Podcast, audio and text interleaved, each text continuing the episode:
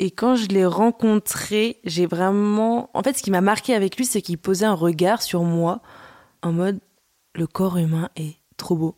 Mais vraiment, il était respectueux de mon corps et de tout, en fait, de tout, tout mon être, tout moi. Genre vraiment comme si j'étais un présent de Dieu. Et tu vois, j'ai cette image de une fois, on était sous la douche et tout. Et en fait, il, genre, il me lavait.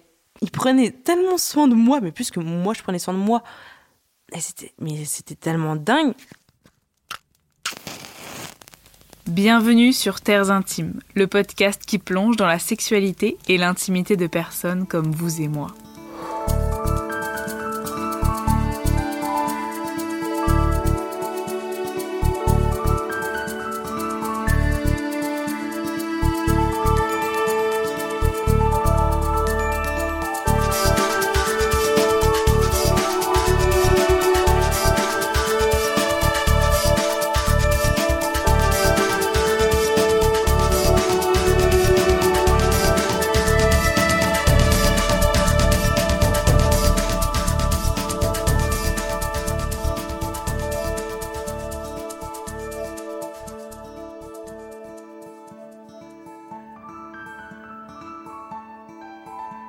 Aujourd'hui, dans ce nouvel épisode de Terres Intimes, je reçois Camille, une jeune femme de 24 ans.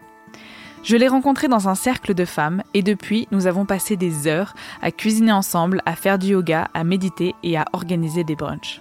Camille, c'est une femme pleine de surprises. Elle peut parler d'un sujet avec maturité, sérieux et profondeur et en une seconde plonger dans un discours empreint d'insouciance. Pour plusieurs amis et moi-même, Camille est la petite sœur que nous attendions toutes.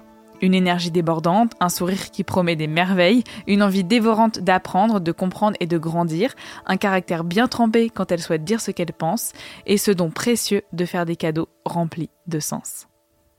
Si Camille est aujourd'hui dans Terres Intimes, ce n'est pas seulement parce qu'on gagnerait toutes et tous à la connaître, mais c'est parce que Camille n'a eu aucune éducation sexuelle, que ce soit en classe ou au sein de sa famille.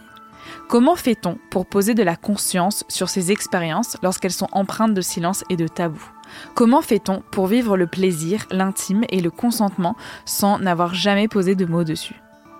Avec Camille, on est allé mettre en lumière son adolescence et on a parlé de langage de l'amour, des changements de désir face à la maladie, de la puissance de la communication comme premier pas vers la paix, de la logistique autour du sexe et d'avoir son cœur comme boussole. Nous parlons aussi du film Sur la route de Madison et d'une scène avec Meryl Streep, qui est en réalité dans le film Out of Africa. Je m'excuse platement pour cet affront culturel, mais je vous promets que vous comprendrez le message. Alors si vous êtes prête et prêt à repartir dans l'adolescence, l'insouciance et la profondeur de cœur, c'est parti pour découvrir Camille. Bonsoir Camille. Coucou Juliette. Ça va? Tu te sens bien? Merci de me recevoir dans ta grande bibliothèque avec deux belles tisanes, une bougie que tu viens de recevoir pour ton anniversaire.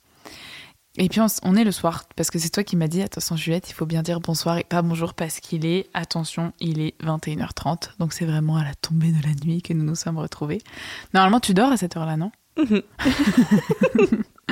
Donc merci de me recevoir chez toi. On se connaît depuis depuis pas très longtemps, même si j'ai l'impression de je ne me souviens plus euh, d'une vie sans toi. non mais en vrai, euh, on a passé euh, des très très très beaux moments euh, ces derniers mois et je ne sais pas, j'ai pas envie de savoir ce que serait une vie sans toi finalement. Et cette année, elle était très importante. Donc merci d'être là dans Terres Intimes. On va plonger dans ton intimité. Et ma première question, est-ce que tu te souviens de l'âge auquel tu as commencé à te poser des questions sur la sexualité?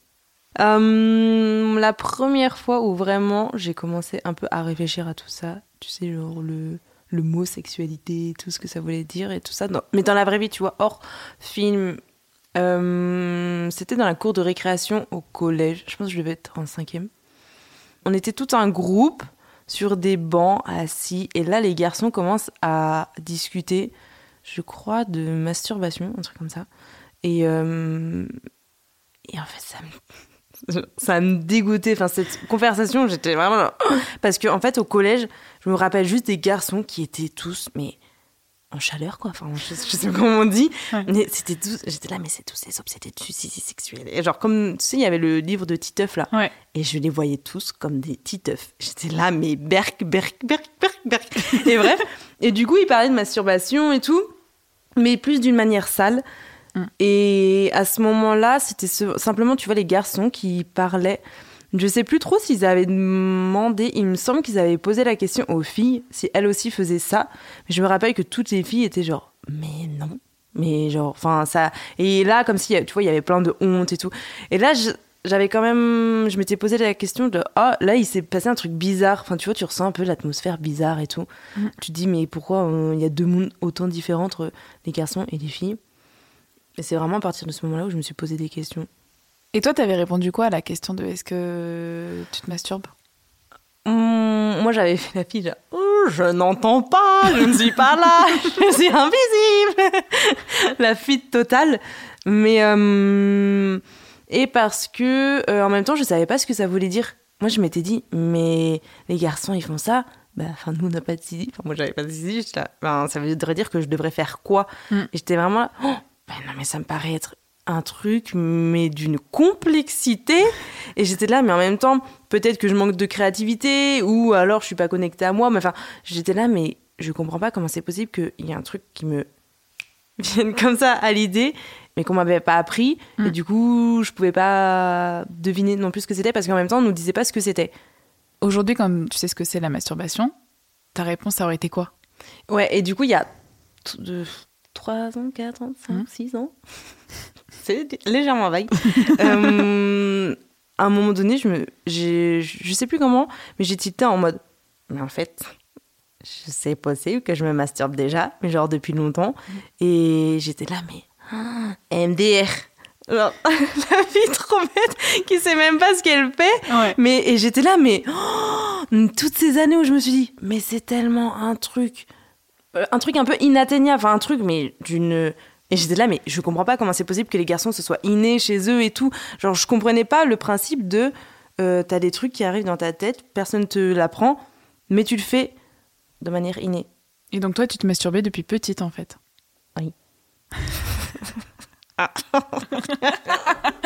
Et t'es toujours très à l'aise sur le sujet. ça se voit. Ah oui. Et tu penses que t'as commencé à quel âge? Franchement, j'en sais rien. Oh, j'ai honte de dire ça, mais euh, je- franchement, bah, jeune. Bah oui, jeune. Genre, Ouais. Pourquoi t'as honte? 5 ans? Pourquoi t'as honte? Euh, parce que euh, c'est toujours pas en vrai. euh, au final, j'en ai parlé que ça fait ça va faire six mois que j'en ai parlé autour de moi. Enfin, il y a un an, j'ai vraiment une copine qui m'a ouvert à ça, qui, qui m'a par- parlé de masturbation et tout. Mais de elle, tu vois, elle me parlait juste de ses histoires et c'était tout. Et là, je me suis dit, enfin, elle parlait de ça vraiment avec euh, naturel et c'était ultra simple et tout ça. Et je me suis dit, genre, ah, trop bien, genre quelqu'un qui m'enlève un peu les tabous du sujet, ça faisait Mm. trop du bien.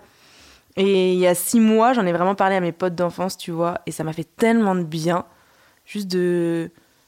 C'est vrai qu'il y avait comme un gros secret, tu vois, entre nous, où tu vois toujours les garçons, il y a trop une bonne ambiance entre eux et tout, ils se chamaillent un peu, ils racontent des histoires de pipi, caca, fesses, mais c'est trop bonne ambiance, tu vois. Et moi, avec mes potes, jamais. Avec tes potes filles. Ouais. Mm. Et, euh, et du coup, ben, ça, ça crée un truc un peu, c'est tabou.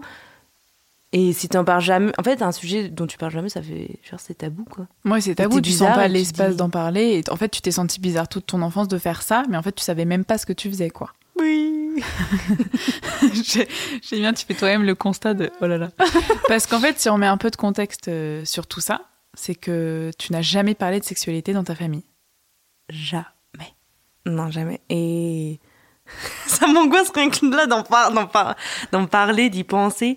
Non, non, on n'en parle jamais. Et j'aimerais dire que. Enfin, j'aurais tendance à dire j'aimerais ne jamais en parler, mais ça serait bien, je pense, d'en parler, d'en parler un jour. Enfin, Avec vois, eux. ça- ouais. Oh, mais non, je serais incapable, de toute façon. Mais comment t'as, c'est quoi, ça a été quoi ton premier contact en fait avec la sexualité, mais sur l'extérieur? Parce qu'au début, tu me parlais euh, de films, tout ça. Ça a été quoi le moment où tu t'es dit ah bah là c'est du sexe. Je comprends que c'est du sexe, que c'est un sujet bizarre, mais j'en parle jamais avec mes parents. C'est hum, au niveau de la culture, il y a eu des films, il y a eu des musiques, il y a eu des livres.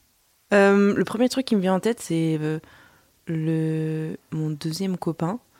Où genre, euh, tu sais, j'étais au lycée et tout, et là t'as les armoires en mode wouhou et, et je me suis retrouvée dans une tente avec lui. Et je me suis, en fait, je me rappelle de cette sensation où tu vois, j'avais plus mon t-shirt, j'avais mon soutien-gorge et j'ai senti ma peau contre sa peau. Et là, j'étais genre, oh, si ma mère savait ce que j'étais en train de faire. Et je te jure, j'étais genre, oh voilà. Mais quand est-ce que tu as su ce que c'était la sexualité? Enfin, il y a bien un moment donné où tu as appris comment les où ils apprennent ça dans le mode reproduction. Donc, à, quel moment tu t'es, as compris, ok, les enfants, on les fait par un acte sexuel qui se fait, euh, bon, la plupart du temps nu. Tu, parfois, tu peux encore avoir des chaussettes, des trucs comme ça. Mais euh, à quel moment tu as compris ça? Je crois que c'était mon dernier jour de, du primaire, tu sais, de CM2. Mm. Et je rentrais avec mes copines euh, de l'école.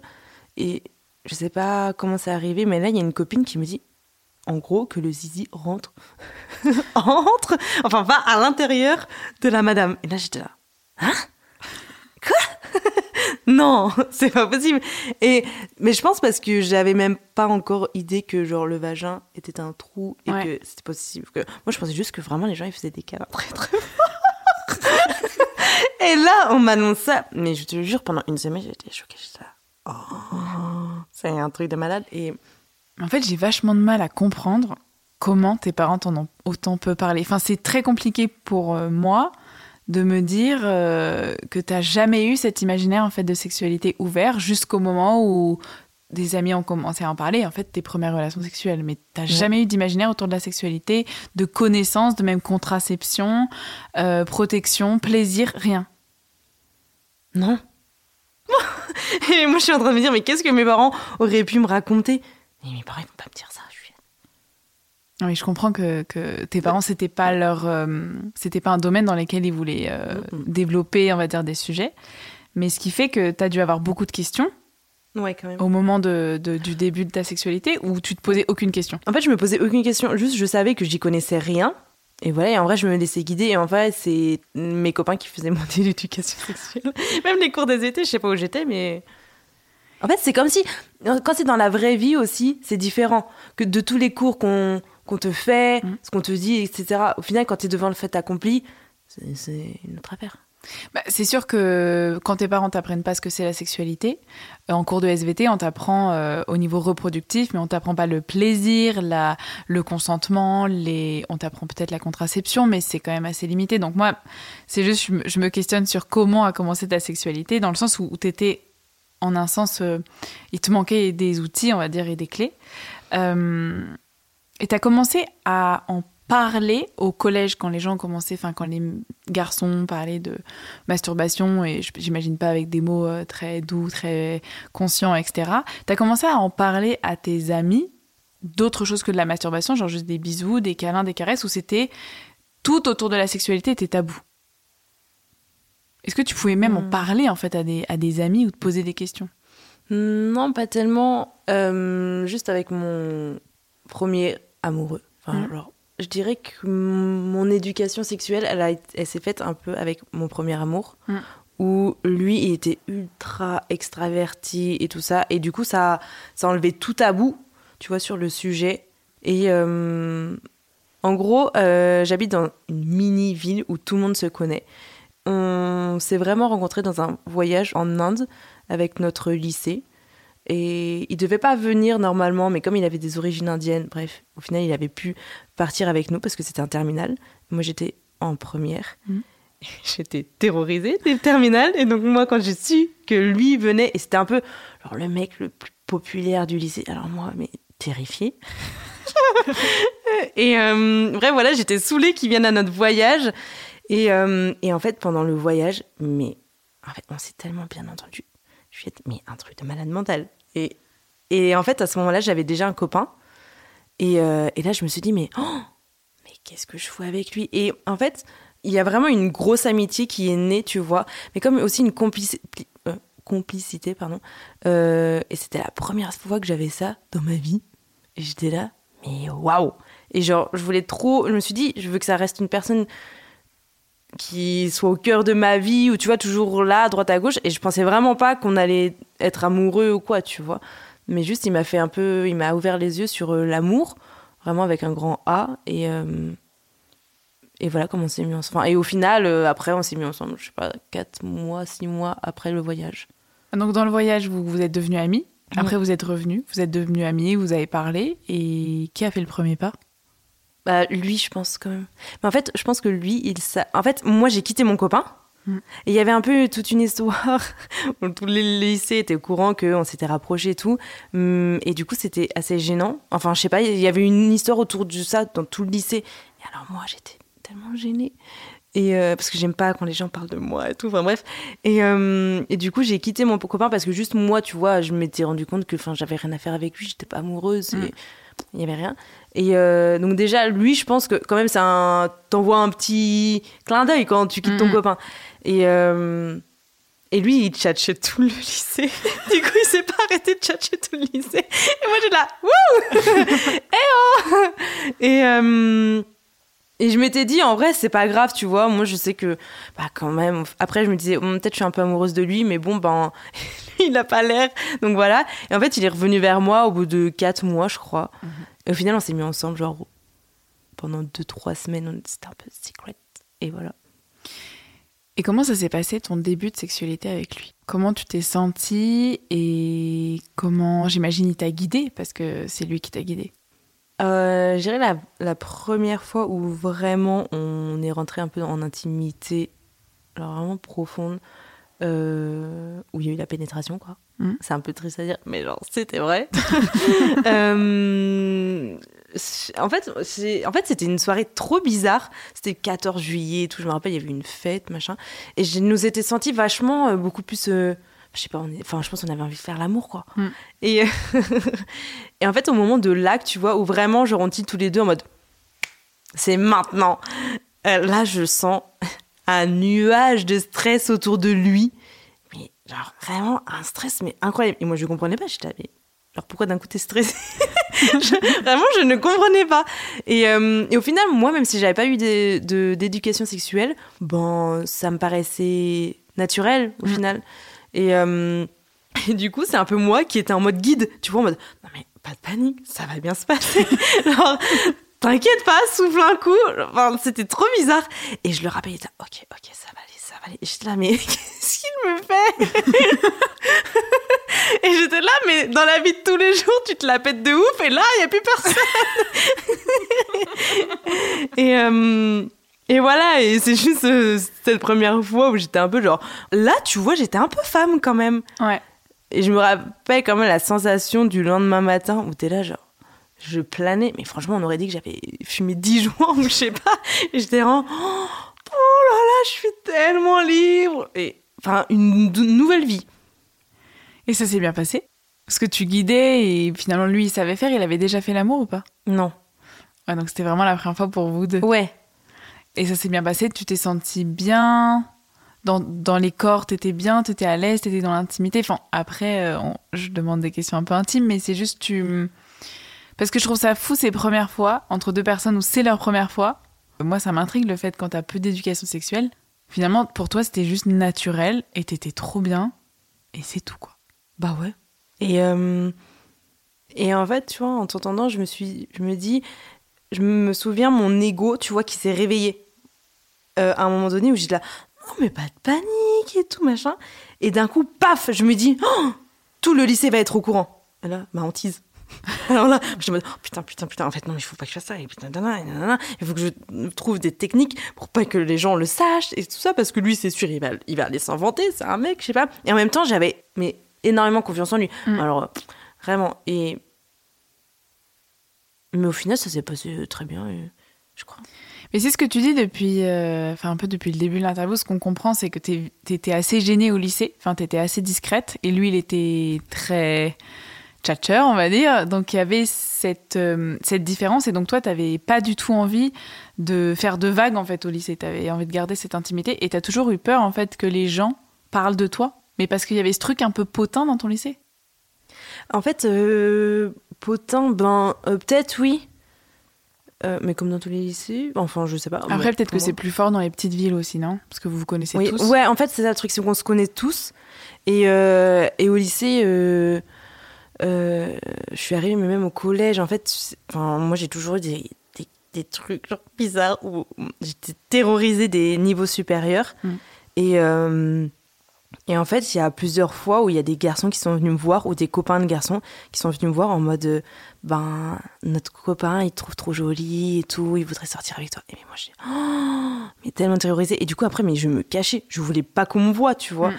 Et je suis arrivée au lycée et c'était encore ça. Et on me disait euh, que genre, j'avais les plus belles fesses du lycée. Mais non, mais grand Dieu, je ne voulais pas avoir les plus belles fesses du lycée, mais sauf que j'y pouvais rien. Et du coup, ben, c'est trop triste, mais c'est comme ça qu'on te repère. Et après, ben, tu deviens un peu la target du lycée. Mm. Et donc, tout le monde sait ce que tu fais et tout ça. Alors que moi, j'étais vraiment pas genre dans les gens populaires. Je disais, mais je ne veux pas qu'on me voit. et quand tu sors un peu avec, au final, le mec euh, qui est un peu connu dans tout le lycée, ben, t'es un peu euh, devant tous les projecteurs. et alors, les gens l'ont su que vous avez couché ensemble? Euh, J'ai attendu qu'il soit plus au lycée parce qu'il était du coup en terminale et moi en première. Mm. Et j'ai attendu qu'il soit plus au lycée pour que déjà, tu vois, ça passe pas trop jasé. Mm. Et après, enfin, c'est pas que ça s'est su, mais je pense qu'après, enfin, c'était une vie de couple et enfin, tout le monde imagine ça, mais on n'en parlait pas. Est-ce que tu pourrais me raconter l'évolution de ta sexualité avec lui? Parce qu'en fait, t'es resté quoi, deux ans avec lui? Trois. Trois ans avec lui? Euh, entre cette première fois où bon lui a l'air de paniquer, euh, petit tchatcher et finalement timide, toi qui as peur que les gens jasent, etc. Et en fait c'est naturel. Comment toi t'as évolué dans ta sexualité? Parce que t'as finalement connecté avec les corps, avec le plaisir. Est-ce que tu pourrais me raconter ce cheminement? Euh, En vrai, je, je posais pas de conscience là-dessus sur notre relation, sur ma vie sexuelle et tout. Mais maintenant, avec un peu de recul, avec des questions très pertinentes quand même, ça me fait un peu une thérapie. Je me dis, ah oui, ok, je vois un peu les étapes où, euh, par exemple, avec lui, au début, tu sais, c'était un peu tout feu, tout flamme et tout. Et je me dis, ah, mais je me suis presque oubliée avec lui, tu vois, où euh, vraiment, mais c'était mon monde et je voyais que par lui. Et dans la vie sexuelle, tu avais un peu ce truc où, genre, euh, tu crois qu'il n'y a, y a que ça dans ta vie, mais genre, c'est un truc de ouf, tu as des sensations de ouf T'as une, complicité dingue et, c'est trop bien. Et après, il euh, euh, y a vraiment eu ce truc, je pense, quand on est, ça faisait un an, deux ans qu'on était ensemble, où vraiment, mais là, j'étais dans un amour, mais. genre, c'était dingue, tu vois, et, vraiment, on faisait l'amour, et mais c'était des moments, mais tellement beaux. Et après, ça s'est dégradé euh, parce que ma mère est tombée malade. Et là, j'ai vraiment eu ce truc, même si j'avais quand même de la culpabilité tout le temps, je pense, autour de la sexualité. Là, j'ai vraiment eu ce truc où, non, mais moi, je peux pas avoir de plaisir, euh, sachant qu'autour de moi, mes proches sont vraiment dans un état de souffrance énorme. Donc, euh, moi, je vais pas aller me la kiffer. Et, euh, et en plus de ça, j'avais plus de désir non plus. Donc, voilà un peu comme notre sexualité s'est terminée. et en fait, tu as eu. parce que la dernière fois que tu me parlais de lui, tu me disais que quand tu l'avais rencontré, tu t'es vraiment dit c'est l'amour de ma vie, c'est le père de mes enfants. Enfin, tu avais vraiment cet amour qui est très fort. Et quand on parle euh, de, ces deux premières années euh, de sexualité, en fait, tu t'es posé zéro question. C'était juste de l'amour du naturel. Et euh, ta maman est tombée malade. Et tu me parles de culpabilité. C'était qu'il y avait quand même cette petite voix derrière toi pendant tout ce début de sexualité quand ça se passait bien. Qu'est-ce qu'elle te disait, cette culpabilité? Que c'était sale, que c'était pas bien de prendre du plaisir? Et tu penses que ça vient d'où? Qu'elle vient d'où cette culpabilité? Mais Juliette, j'en sais rien du tout. si on pouvait me le dire. mais tu penses pas qu'elle vient de. Mm. Bon, après, il y a une culpabilité dans le plaisir, mais tu penses qu'elle vient du silence de tes parents où tu sentais que c'était tabou? Ouais, franchement, possible. Ou parce que je me disais, ah, mais là, franchement, ils doivent bien se douter que, bon, on a une relation, enfin, on a des relations sexuelles et tout. Mais j'étais dans un malaise de penser ça. Ou tu sais, le lendemain matin, tu te réveilles, enfin, t'as dormi avec ton copain et tu te réveilles, t'es au petit-déj et tu te dis, genre, hum, à quoi ils pensent? Est-ce qu'ils se disent que là, dans la nuit, on a couché ensemble, mais, mais l'angoisse autour de ça. Et ouais, hum, est-ce que c'était vraiment le fait d'éprouver du plaisir et tout? Je pense ça, ça allait, mais c'était surtout le, ouais, le tabou en fait. Mm. Genre, comme si c'était vraiment mal de faire ça. Mm. Bah, ça a jamais été une discussion naturelle, donc tu peux pas te dire, euh, bah c'est tranquille, c'est chill, la sexualité, c'est normal. Et alors que tu vois, quand on était chez lui, et, alors, et lui qui, qui avait des relations ultra fluide, enfin des discussions avec ses copains, euh, ses parents sur la sexualité, ben chez lui j'avais aucune culpabilité. Mais alors, enfin presque pas quoi, vraiment. Ouais. donc ça venait, donc finalement tu sais d'où ça vient. Incroyable, t'es forte. Je creuse. Et donc ta maman est tombée malade. Et est-ce que tu pourrais juste nous donner, avec les détails que tu veux, c'est pas obligé, juste un peu le contexte de ce qui s'est passé pour qu'on comprenne comment c'est venu en fait euh, influencer ta vie intime? En fait, ma mère a fait deux mois de coma, euh, comme ça un peu du jour au lendemain. Et à ce moment-là, tu vois, c'est la première fois où j'ai vraiment vu mon papa triste. Mais, oh, mais d'une tristesse. tu sais, quand t'as pas jamais vu tes parents pleurer et tout. Et en fait, j'avais tellement la tête ailleurs, je pense. Enfin, en fait, c'est comme si j'étais dans un autre monde. Et comme si là, euh, moi qui étais franchement pas du tout connectée avant, où je, mais ben, je parlais pas au ciel ou quoi. Et là, en fait, quand on m'a appelé, qu'on m'a dit, là, ça commence à devenir chaud, il faut que tu viennes voir ta mère, peut-être pour la, la dernière fois j'ai commencé, genre je me suis dit, ok, faut que je la trouve, faut que je lui parle en mode télépathie. Une grosse cinglée. et, et en fait, c'est vrai que là, je, enfin, je suis rentrée dans un autre monde. Il y avait qu'une seule priorité dans ma, dans ma tête, c'était ma mère. Et j'étais là, il faut qu'elle qu'elle se batte et tout. Mais pendant deux mois, j'étais là, let's go, let's go, let's go. Et euh, enfin, moi, j'avais d'autres chats à fouetter que de faire l'amour, quoi. Genre, ça me venait même pas à l'esprit. Et ça me dégoûtait rien que mon copain me fasse des avances et tout, j'étais là, mais je comprenais pas, j'étais là, mais, oh, mais, comment tu peux me proposer ça? Mais je me dis, mais pour lui, mais la blessure que ça a dû être. Mm. Alors moi, j'étais. Et, ouais, donc pas de désir et pas. Voilà. Pas d'envie, quoi. Et vous êtes resté, euh, ta maman, elle a, est-ce qu'elle est allée mieux? Parce que vous êtes resté un an après que ta maman soit tombée malade? Resté un an ensemble? Ouais, c'est vrai. Ouais, en fait, en fait, il y a eu ce truc, euh, je pense, où du coup mon désir a eu du mal à revenir. Mm. Bon, ça, je l'explique pas trop, tu vois. Mais il y a quand même eu ce truc où j'ai été un peu dégoûtée du coup de mon copain, où ben lui, il insistait, et au bout d'un moment, ben ça m'a créé du dégoût envers lui en fait. Et je le voyais comme un obsédé sexuel, comme je voyais les garçons au collège, euh, juste qui voulaient que faire du sexe. Et moi j'étais là, mais il y a d'autres trucs dans la vie beaucoup plus importants, quoi. Mm. Et ça me tendait. Mais parce que tu as senti, euh, parce que tu dis qu'il était, euh, je sais qu'on en, a, on en a déjà parlé, mais euh, hors micro, on va dire, mais c'est qu'il était insistant.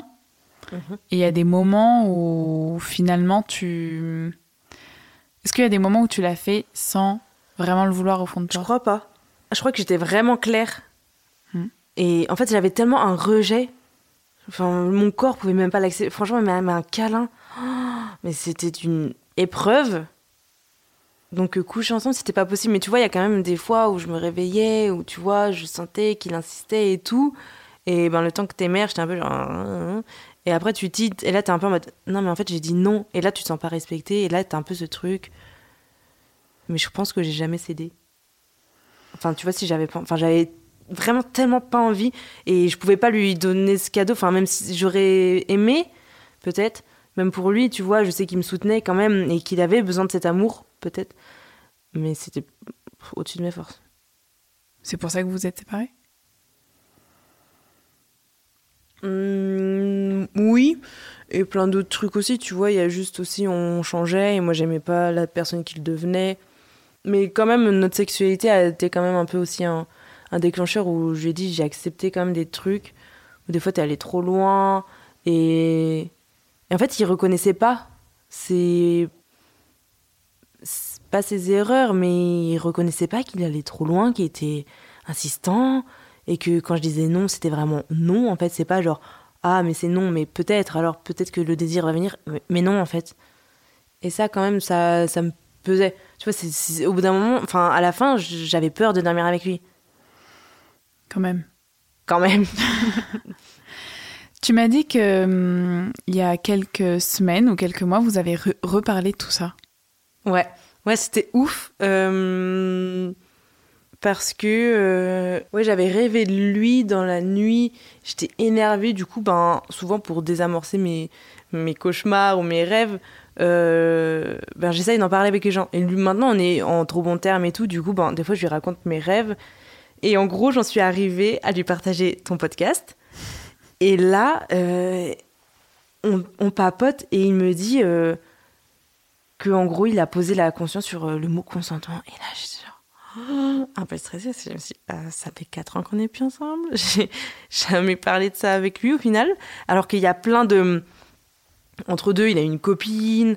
euh, Enfin bref, il y a eu plein d'étapes. De rupture. Et à chaque fois, j'étais là, Oh, il faut vraiment qu'on en parle parce que c'est très important quand même, je pense, même pour sa vie, enfin pour euh, son développement. Et, et ça serait un cadeau un peu que je lui ferais quand même de vraiment poser le mot consentement dessus, qu'il réfléchisse juste sur ça, quoi. Et là, qu'il me dise que il était franchement il s'excusait presque mais euh, il avouait que euh, ben il y avait eu ce petit truc de consentement entre nous et que parfois il avait peut-être été un peu trop loin tout ça. Et là j'étais Oh, mais j'étais pas folle alors.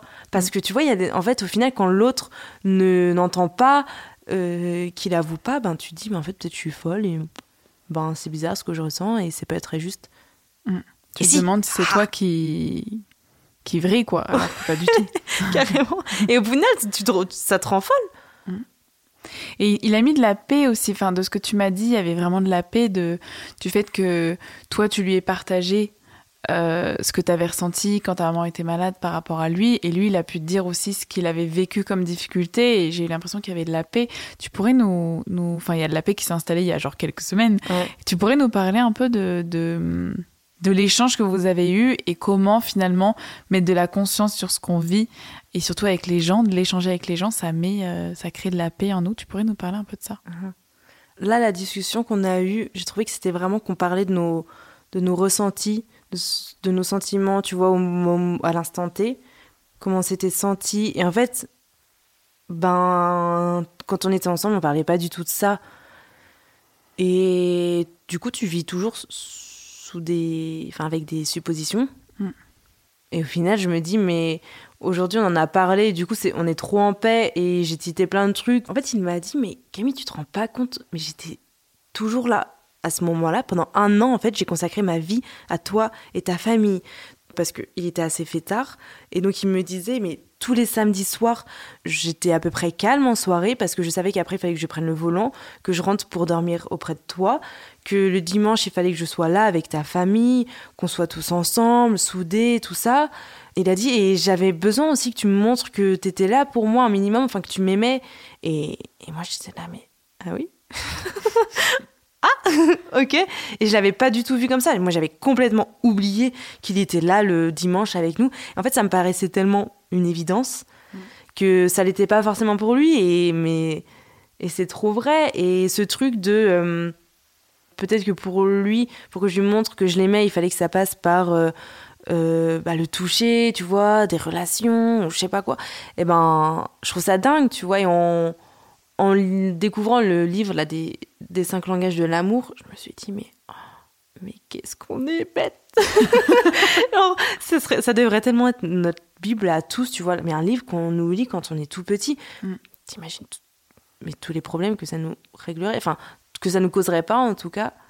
En tout cas, ça, c'est un livre qui ouvre des conversations. Et en fait, là, Ouais. de ce que tu ressens, c'est juste euh, si lui avait pu exprimer, écoute, là, je, je, je me sens mal aimé en fait dans la situation, et toi, tu te sentais mal aimé parce que t'avais envie d'autre chose, t'avais envie qu'il se concentre sur autre chose que la sexualité, t'avais envie qu'il soit peut-être plus là, et euh, c'est juste que on se rend compte que la conversation, c'est quand même la vie, quoi. Carrément. Mais Alors en- que j'avais l'impression que franchement, on communiquait pas trop mal. Eh, MDR Non, mais- et, et ouais, franchement, la groupe. Oh, mais en même temps, c'est un bel apprentissage hein, où je me dis aujourd'hui, maintenant, euh, mais il faut parler, il faut parler. Ça chicote parfois, mais. euh, C'est difficile de parler.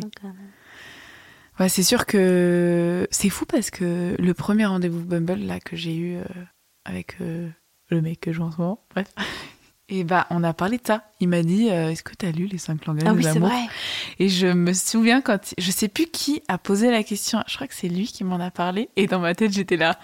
Oh my god, il a lu ce livre. c'est forcément un mec bien.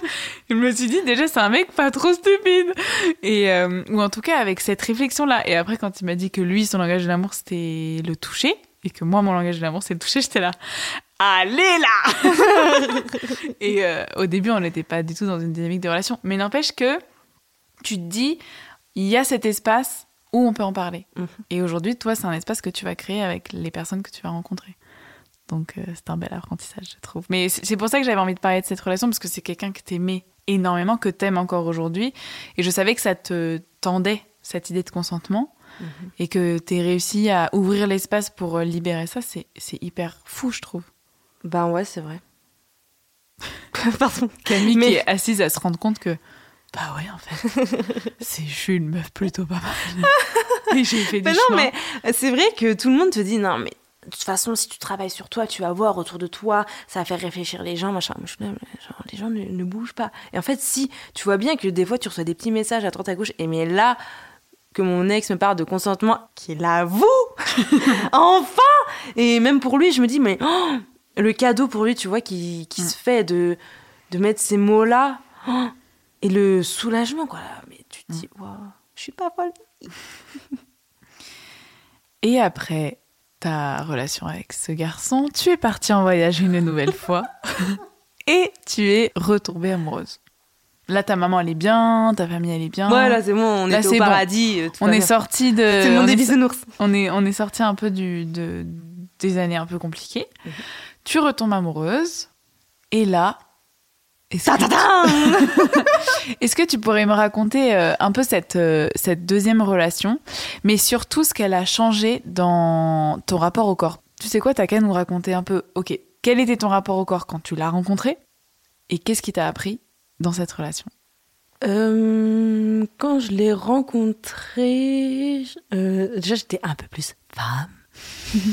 parce que euh, j'avais un peu plus travaillé sur la notion de tu sais, du plaisir euh, féminin et tout ça. Et je connaissais un peu plus mon corps. Et quand je l'ai rencontré, j'ai vraiment eu ce truc de tout le corps féminin, le désir et tout, qui s'est, mais tout s'est euh, cassé. Enfin, c'était complètement différent. Mhm.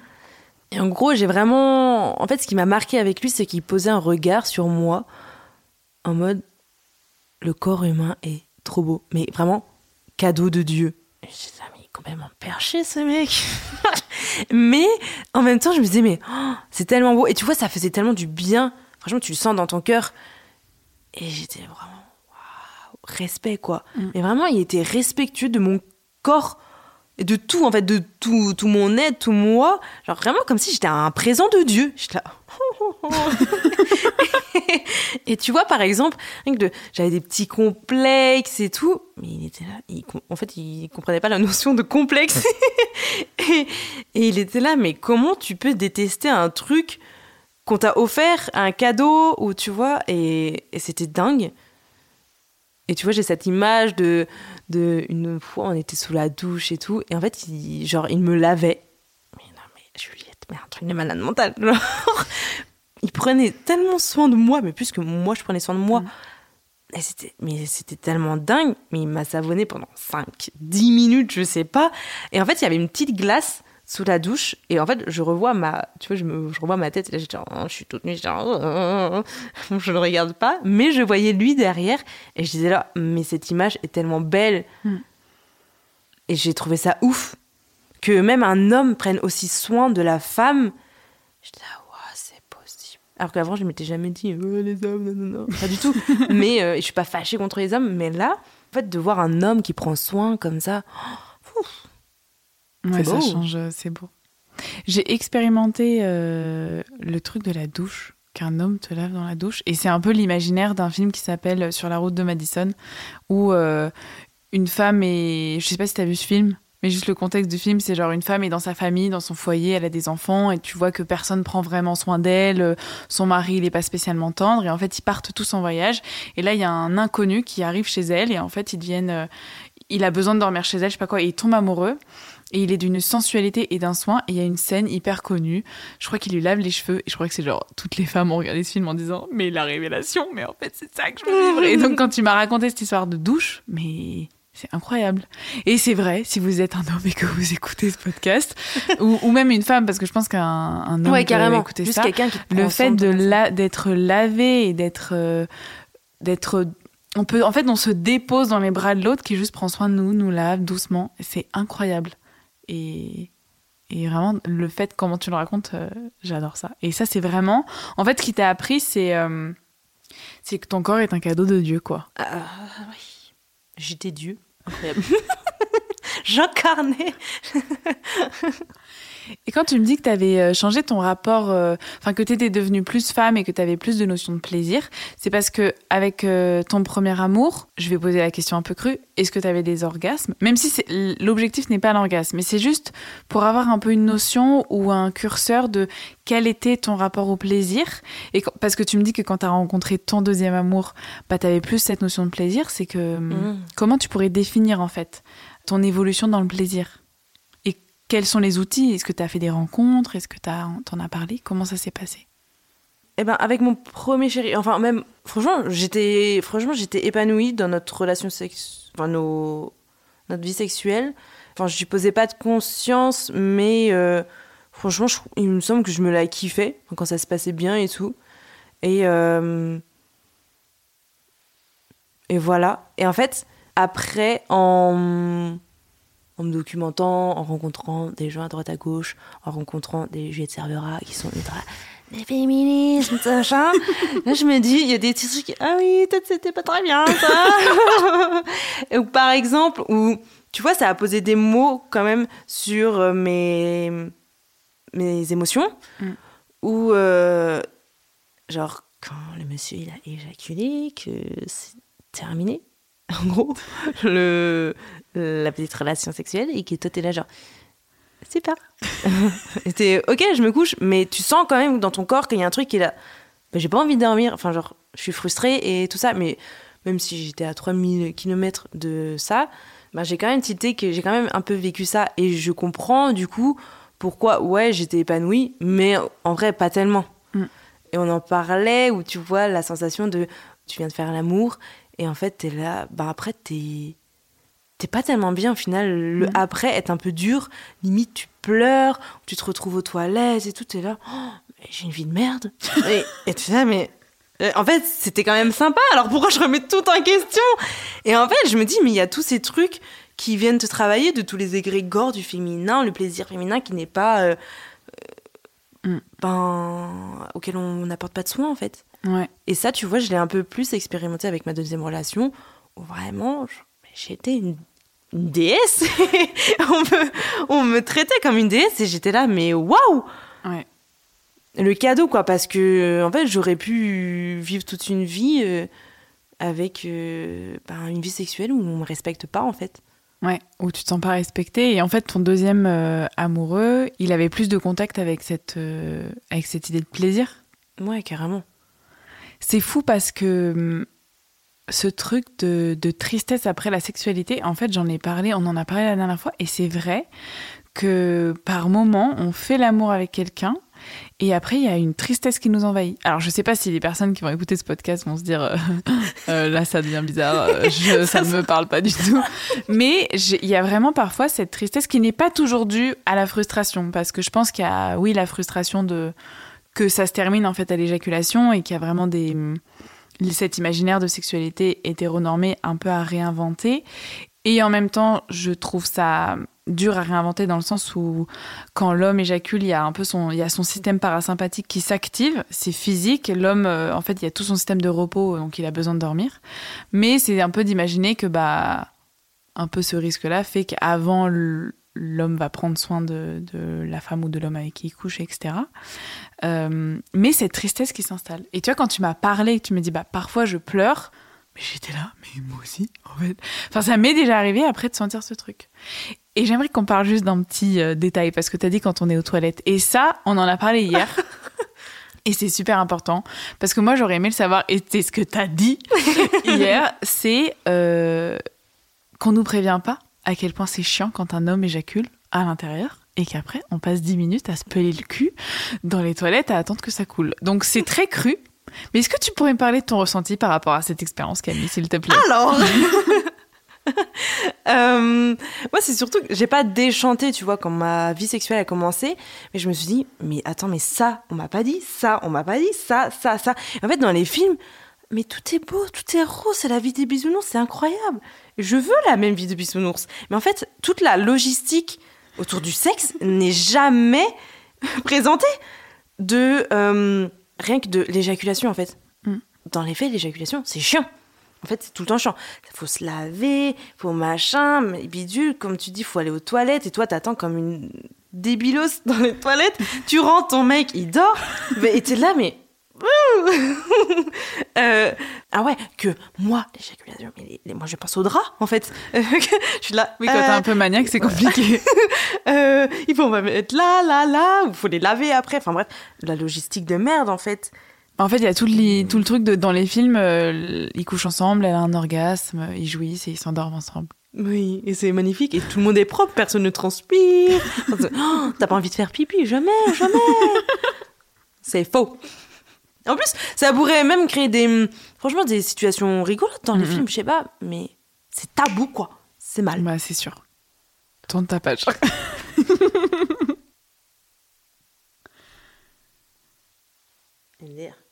Sensation après ma première fois d'avoir fait l'amour. Sensation de puissance. Cléopâtre. Non mais, non mais. I am Cléopâtre. Et euh, non, on va pas aller dans le sujet du caca. Je le sens pas ce soir. Non, parce que c'est vrai qu'en fait, avec Camille, on s'est fait un petit, euh, un petit brunch euh, il y a deux jours pour un peu parler de l'interview et un peu ce qu'on, ce qu'on souhaitait euh, partager. Et on a parlé aussi du caca, mais je crois que c'est pas le moment. On va attendre un petit peu je suis pas, je suis pas avec mon mec depuis assez longtemps pour qu'on puisse se lancer dans cette conversation et qu'il puisse écouter de manière très très calme. Euh, mais en tout cas, merci pour cette petite parenthèse de, euh, effectivement, quand on couche ensemble, il y a une logistique. Il y a la logistique de la capote, la logistique des lubrifiants, la logistique de j'ai envie de faire pipi pendant, la logistique du sperme après. Et donc juste, si vous venez d'éjaculer et que votre copine ou votre copain est aux toilettes, ne vous endormez pas, s'il vous plaît. Ton deuxième amoureux, ça s'est terminé parce que t'es revenu en France. C'était à combien de temps ça? Il y a deux ans. Et depuis ces deux ans, t'as vécu des histoires ou pas? Non. enfin, si, un peu.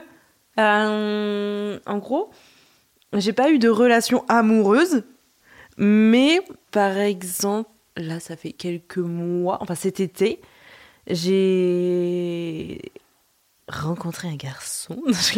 en fait, j'ai rencontré un mec où, en fait, comme s'il y avait une alchimie de ouf entre nous deux, une connexion dingue. Et moi, je, ne comprends pas du tout.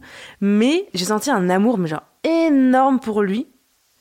Et euh, je savais que c'était pas possible qu'on soit ensemble, et de toute façon, je voulais pas qu'on se mette ensemble, ou quoi que ce soit, tu vois. Mais je comprenais pas ce qui se passait à l'intérieur de moi, parce que je sentais quand même, tu, vois, les petits papillons dans le mmh. ventre, des trucs comme ça.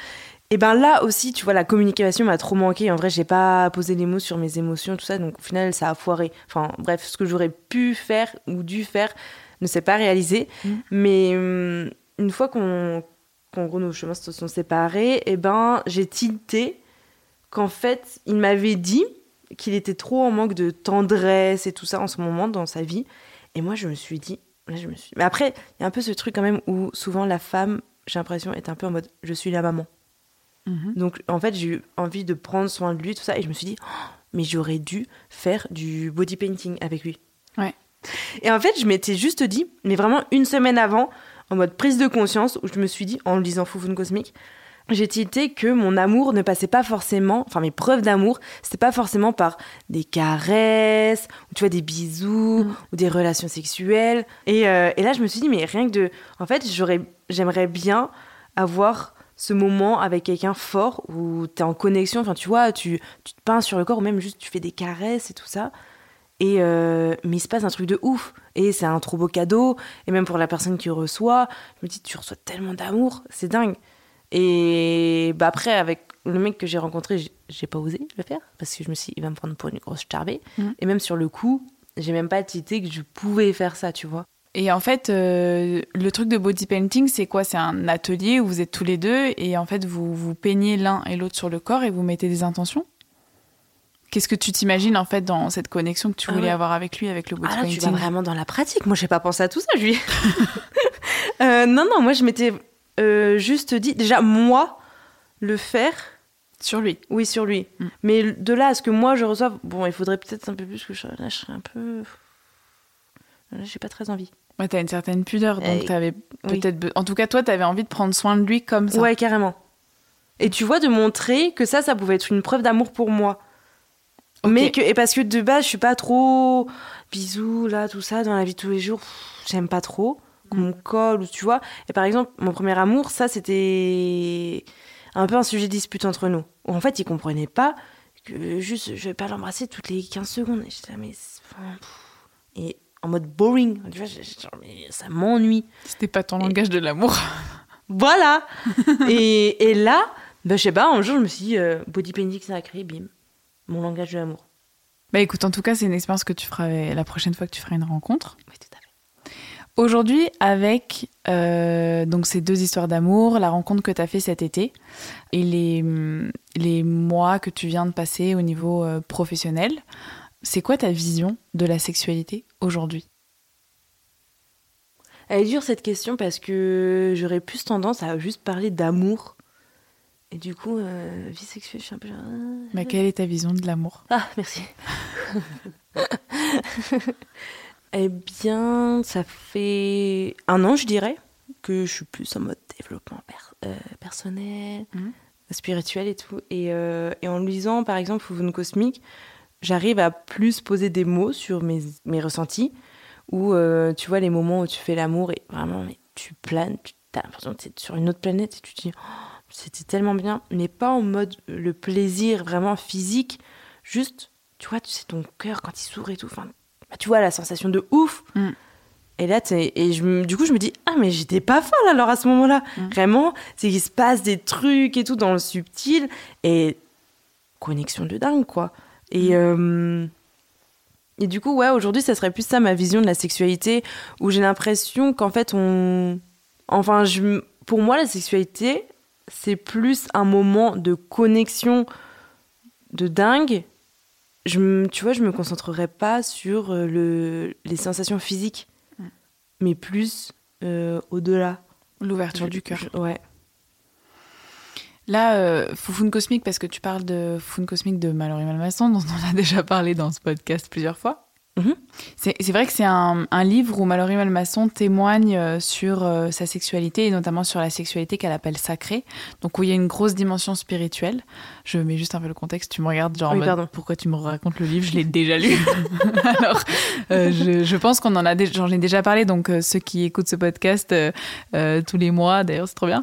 c'est juste qu'il y a vraiment cette dimension spirituelle et en fait Mallory parle de dedans que quand on fait l'amour, elle parle de cette idée d'atteindre le septième ciel. Et en fait, pour elle, c'est pas tellement euh, une, juste une expression. C'est vraiment l'idée que quand on fait l'amour, il y a une connexion du cœur, il y a une connexion des esprits et donc dans sa vision spirituelle des âmes. Et c'est pour ça que on peut finir par planer parce qu'en fait, ça nous fait atteindre, euh, ça nous fait transcender des choses et, et on peut se sentir dans un amour et presque connecté à, la vie elle-même. Et en fait, euh, c'est ce que tu c'est ce que tu ressentais dans toute ta sexualité et en fait tu t'es dit bah en fait ça a du sens. C'est incroyable ce que tu as dit. Ah, et je viens de tilter aussi que ma ma vision de la sexualité elle avait été ultra cassée avec euh, ben, tout, ce que j'ai partagé sur euh, le mec là le body painting euh, sur le fait que t'es au septième ciel et tout ça que avant pour moi la sexualité ça portait beaucoup autour de la pénétration au final et c'est un peu aussi l'imaginaire qu'on nous fait de la sexualité. Et aujourd'hui, je me dis, mais en fait, euh, oh, mais c'est tellement un autre monde. Enfin, il y, a ça, certes, mais il y a aussi oh, tellement d'autres choses autour. Et que je trouve ça tellement important de le savoir. Ça serait bien qu'on le dise un petit peu plus. bah, c'est sûr qu'avec ton éducation sexuelle inexistante, ça devait être un peu compliqué. Comment tu définis ton rapport à l'intimité? Euh, mon intimité, elle est au max. euh, ça fait, au final, ça fait deux ans que je, mon corps n'a pas été découvert par un autre corps, tu vois. Hmm. Et pour autant, euh, j'ai pas l'impression. Enfin, c'est comme si j'étais au couvent, mais pas trop. tu vois, ma foufoune est au couvent, et par contre, le reste n'est pas au couvent. Enfin, tu vois, c'est pas. Enfin, au final, d'avoir fait des rencontres et tout, j'ai quand même eu des prises de conscience qui ont eu des répercussions sur. Tu vois, mon imaginaire de la vie sexuelle, tout ça, mais de mon intimité. Donc, où ça en est, je dirais que, bah, au final, là, ça fait deux ans que je me reconnecte un peu à moi. Enfin, que je me connecte à moi, que j'apprends un peu plus à savoir qui je suis. Et au final, aujourd'hui, c'est un peu comme une renaissance où euh, je suis quand même beaucoup plus sûre de moi. Et j'ai un peu, euh, tu vois, euh, l'impression que je suis plus puissante. Alors que je suis là, genre, mais comment c'est possible? Mais euh, tu vois, je sais que je peux m'imposer et enfin, je peux mener mon petit bateau et, et je dépends moins des autres, tu vois, dans ma. Et rien que dans mes relations sexuelles, où je, suis, je vais moins être perdue et je vais plus. comme je sais un peu plus qui je suis, je saurai où aller, ou même écouter mes ressentis et poser mes limites. Et, poser des mots, quoi, aussi. Et les exprimer, ça serait bien. tu disais tout à l'heure que tu te sentais plus femme après ton premier amour. Euh, et j'ai l'impression que tu te connectes vraiment à cette idée de devenir plus femme. Aujourd'hui, tu te sens femme ou pas? I'm on the way. ça veut dire quoi pour toi être femme? Euh, être femme, je dirais, c'est un peu être stable, être sûr de qui tu es, ce que tu es, ce que tu veux, et ne pas te laisser piétiner par les autres. te, savoir te faire respecter. T'as fait pas mal de, cercles de femmes ces derniers mois. Et justement, c'est des cercles de femmes où il y a souvent des femmes qui viennent et qui se cherchent et qui veulent se trouver. Il y a énormément de cercles de parole avec euh, des échanges. Est-ce que ça t'a influencé dans, ta, dans cette recherche de femmes et dans, cette, euh, dans tout le cheminement que tu as eu ces dernières années, ces derniers mois, qui ont fait quitter aujourd'hui Qu'est-ce que ça t'a appris?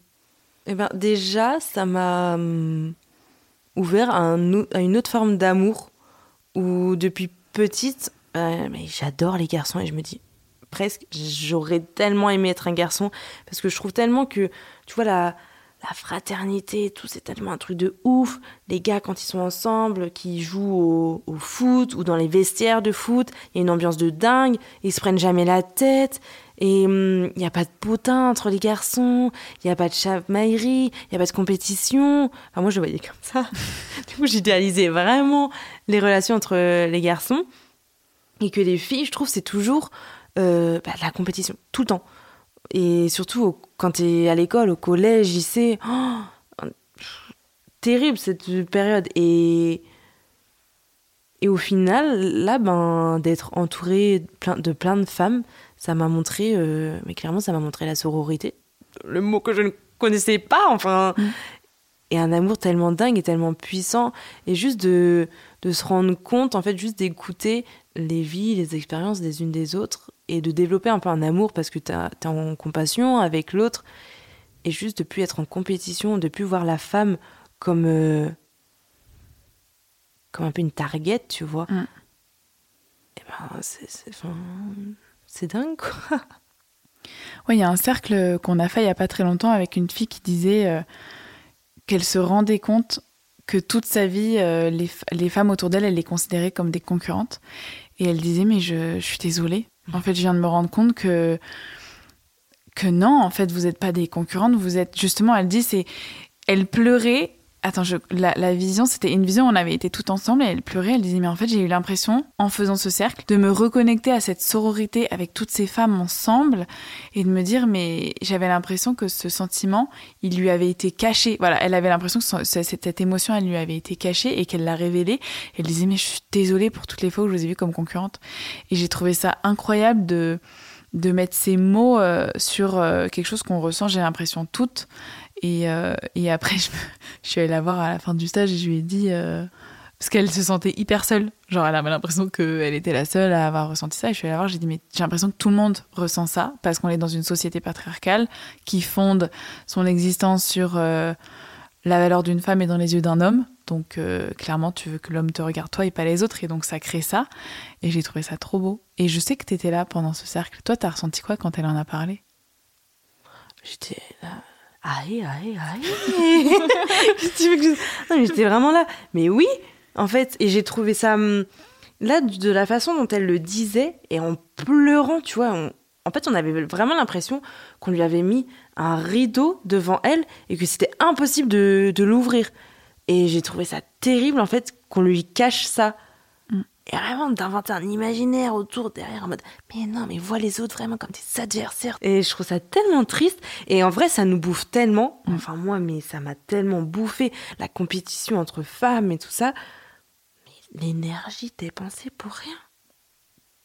Surtout qu'on se rend compte que la sororité, ça donne une puissance incroyable à nos histoires, aux narratifs qu'on a eus, parce qu'on se rend compte que tout le monde vit les mêmes choses en fait. Toi, tu me disais oui, je sais pas si le podcast il va être intéressant, si mon histoire va être intéressante, mais en fait, tu as toujours quelqu'un qui résonne avec ton histoire et le fait de toi raconter. Pour moi, c'est vraiment ce truc de quand tu racontes, tu t'ouvres l'espace à l'autre de raconter et les cercles de femmes, c'est ça. Mhm. Toi, t'as ressenti cette puissance? Euh, Ouais, de ouf. Et en même temps, euh, ça veut pas dire que. Euh, enfin, je suis pas du tout dans le truc.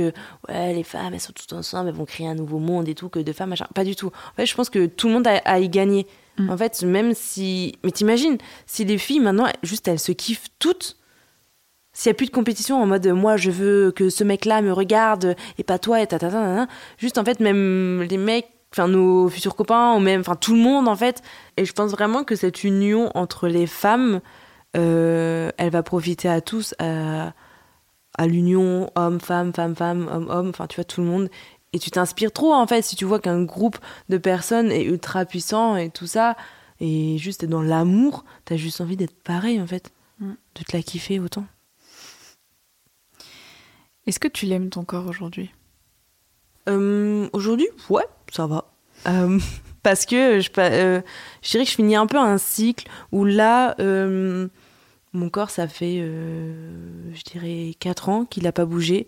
Niveau poids tout ça euh, mes cheveux, ça fait à peu près hmm, deux ans qu'ils sont à peu près pareils niveau texture, couleur, forme, tout ça. Euh, ma peau du visage, là je commence tout juste à dire waouh, j'ai une belle peau. Et hmm, un peu comme si je trouvais de la stabilité, tu vois, après toute la puberté, où je trouve ça en fait super dur de voir ton corps changer, où t'as l'impression en fait que c'est pas toi, enfin tu dis mais c'est qui cette personne? Et en fait, ça dure super longtemps. Enfin, bah, 10 ans peut-être. Mais toi, en plus, tu as eu des changements. Euh, il y a eu la puberté, ensuite, tu as pris la pilule, tu as enlevé la pilule. Il y a eu énormément de fluctuations avec tout ça? Ouais, et, et du coup, je pense que la pilule, même si franchement, je la remercie trop, moi, la pilule, où je me dis, c'était trop bien, mais ça a quand même fait, ça m'a fait perdre, par exemple, 10, 15 kilos. Mm. Et donc, à ce moment-là, euh, j'étais en post-puberté, j'imagine. Enfin, mon corps, je sais pas si c'était au lycée. Au lycée, t'es à peu près équilibré. Enfin, bref. Et euh, donc là, t'as 10-15 kilos en moins. Donc là, tu dois te réadapter à un nouveau corps. Et du coup, depuis, je dirais que mon corps n'a pas changé. Et donc là, je commence un peu à titer qui est mon corps. Et, euh, et ça fait du bien. Ce repos. et savoir qui tu es quand même. Euh, bah, t'es plus serein, quoi. Donc toi, savoir qui tu es, c'est pas mal relié à comment est ton corps et comment tu te sens dans ton corps Ouais, quand même. Si déjà euh, physiquement, euh, tu fluctues pas trop, euh, tu peux un peu plus être stable émotionnellement. Mm. Quelle relation est-ce que tu as avec ta foufoune? Avec ma foufoune, je dirais que là, on est un peu, pas au couvent, mais... enfin, on se refait une beauté, quoi. mais, euh, en fait, je vis trop bien euh, ce truc où, euh, où ça fait deux ans que j'ai pas eu de relation. Et en fait, en fait c'est comme si je faisais un reset, tu vois, où je nettoie. Comme avant, je posais pas de conscience, tout ça, sur mes relations. Ben, c'est comme si je nettoyais, du coup, les, les trucs du passé bah, pour repartir de plus belle, en fait. Mm. Mais alors que c'est sûr que je referais des erreurs, ou tu vois, mais mais du coup, euh, je me sens plutôt quand même connectée à elle à ce qu'elle a vécu, plus. Tu te masturbes pas du tout en ce moment? Non. Parce que tu le sens pas, t'as pas l'envie, euh, ça t'appelle pas? Parce que finalement, c'est quelque chose que tu fais depuis petite. Qu'est-ce qui fait qu'aujourd'hui, ça, ça fait pas partie de ta vie? Parce que, en fait, là, j'ai plus envie quand même d'expérimenter avec d'autres personnes, je pense. Ouais. Ou j'ai acquis des trucs toute seule ou quoi, et forcément que j'ai pas fait le tour, mais en tout cas, ce qui me vient à la tête, j'en ai fait le tour. Mm. Et donc, euh, et c'est quand même vachement avec les autres que tu apprends et que ça te fait bosser. On arrive à la fin de cette interview. Quel conseil tu donnerais à la, à la Camille euh, d'il y a 10 ans? Mon conseil, ça serait de suivre mon cœur et que c'est la meilleure boussole. Et à chaque fois, en fait, qu'on m'a fait douter de moi, eh ben, moi j'étais là, mais non, mais j'ai vraiment confiance, ou tu vois, ou c'est vraiment ce que je ressens, ou des choses comme ça. Et euh, quand on étouffe un peu tes ressentis ou trucs comme ça, tu, tu te plies un peu devant les autres, et au final, euh, tu sais à l'intérieur de toi que tu avais raison. Et il y a un autre truc quand même que je trouve important, que j'aurais aimé savoir, c'est tout autour du tabou, où, euh, où en fait, tout, ou pareil, enfin je parle au moins de mon expérience, où toute ma mon éducation sexuelle était basée sur les films et que ben du coup tu idéalises trop l'acte et tout ça et qu'en fait après tu as tellement de schémas qui sont cassés et comme on parlait de la logistique autour du sexe qui est chiante, qui est nulle. Et en fait, juste que certaines personnes, que les adultes ou même les plus jeunes nous racontent leurs expériences, qui a un peu plus de soutien, tu vois, eh ben, je pense que ça enlèverait du tabou et ça enlèverait des prises de tête et par exemple, l'autre jour, tu me parlais de, ta prof euh, de maths qui, qui voit un, ton paquet de capotes euh, dépasser de ton sac et qui au final te fait un petit sourire mignon quand tu le ramasses en mode tu gères, merci de mettre des capotes. Enfin, tu vois, tellement de compassion dans son regard au lieu d'un, autre prof qui aurait pu juger ou tu vois. Et ben ça, c'est tellement un truc qui te fait chaud au cœur que voilà, je trouve ça important de juste en soutien quoi. On n'est pas euh, des adversaires tous. Bah c'est sûr, en plus, euh, c'est sûr que si on crée tout un imaginaire, par exemple, tu parles de la logistique, tu crées un imaginaire où moi je sais que mettre des capotes, ça peut être des bas en fait. Et puis, parce qu'il y a toujours qui dit oui, mais mettre des capotes, ça coupe. Mais alors, tu peux faire plein de trucs pendant que le mec met sa capote, ou toi tu peux lui mettre sa capote, ou. Non, mais il y a tellement de trucs à faire. Et ça, justement, d'en parler, tu vois, de, moi je sais que je fais ça ou ça me rassure parce que quelqu'un m'a appris, quelqu'un m'a dit mais attends, moi euh, j'adore lui mettre sa capote et tout. Et puis quand lui il met sa capote, bah moi je m'amuse et je fais d'autres trucs à côté. Comme ça lui perd tout le contrôle. Enfin, il y a tellement de trucs fun à faire. C'est sympa quand même de dire à ta petite Camille, il faut que t'en parles. il faut que tu trouves des personnes à qui en parler. Parce que c'est pour ça aussi que je voulais t'interviewer, c'est de montrer la, l'importance en fait d'en parler autour de nous et à quel point c'est compliqué pour un un être humain de se construire euh, sans aucun, aucune éducation sexuelle. Donc c'était vraiment par rapport à ça. Tu dirais quoi au... Et ça c'est ma dernière question. T'aimerais qu'elle te dise quoi si j'interviewais la Camille dans 10 ans? Et si euh, je te disais, tu dirais quoi la Camille il y a 10 ans? T'aimerais qu'elle ait vécu quoi? Moi je pense qu'elle pourrait me dire Keep going. T'as réussi, tu pouvais le faire. Et et que j'avais raison, quoi. Le cœur, c'est la meilleure boussole. Et que les clés, enfin, les réponses, elles seront en moi. J'adore. Merci beaucoup, Camille. With pleasure. Merci, Juliette. Merci d'avoir écouté ce nouvel épisode de Terres Intimes. Si cet épisode vous a plu, n'hésitez pas à vous abonner sur votre plateforme de streaming favorite, à le partager autour de vous, sur les réseaux ou dans la vraie vie, et à mettre 5 petites étoiles. Je vous invite aussi à vous abonner au compte Instagram Juliette fait la révolution, l'univers dont fait partie ce podcast et sur lequel je parle de sexualité, féminisme, développement personnel, spiritualité et écologie intérieure. Pour résumer, c'est un compte qui vous fera du bien. Merci à Théo Carlinet au mixage son, Déborah Nobel au portrait des invités et à Didier Benetti à la musique. Je suis Juliette Servera et je vous dis à bientôt pour la suite de Terres Intimes.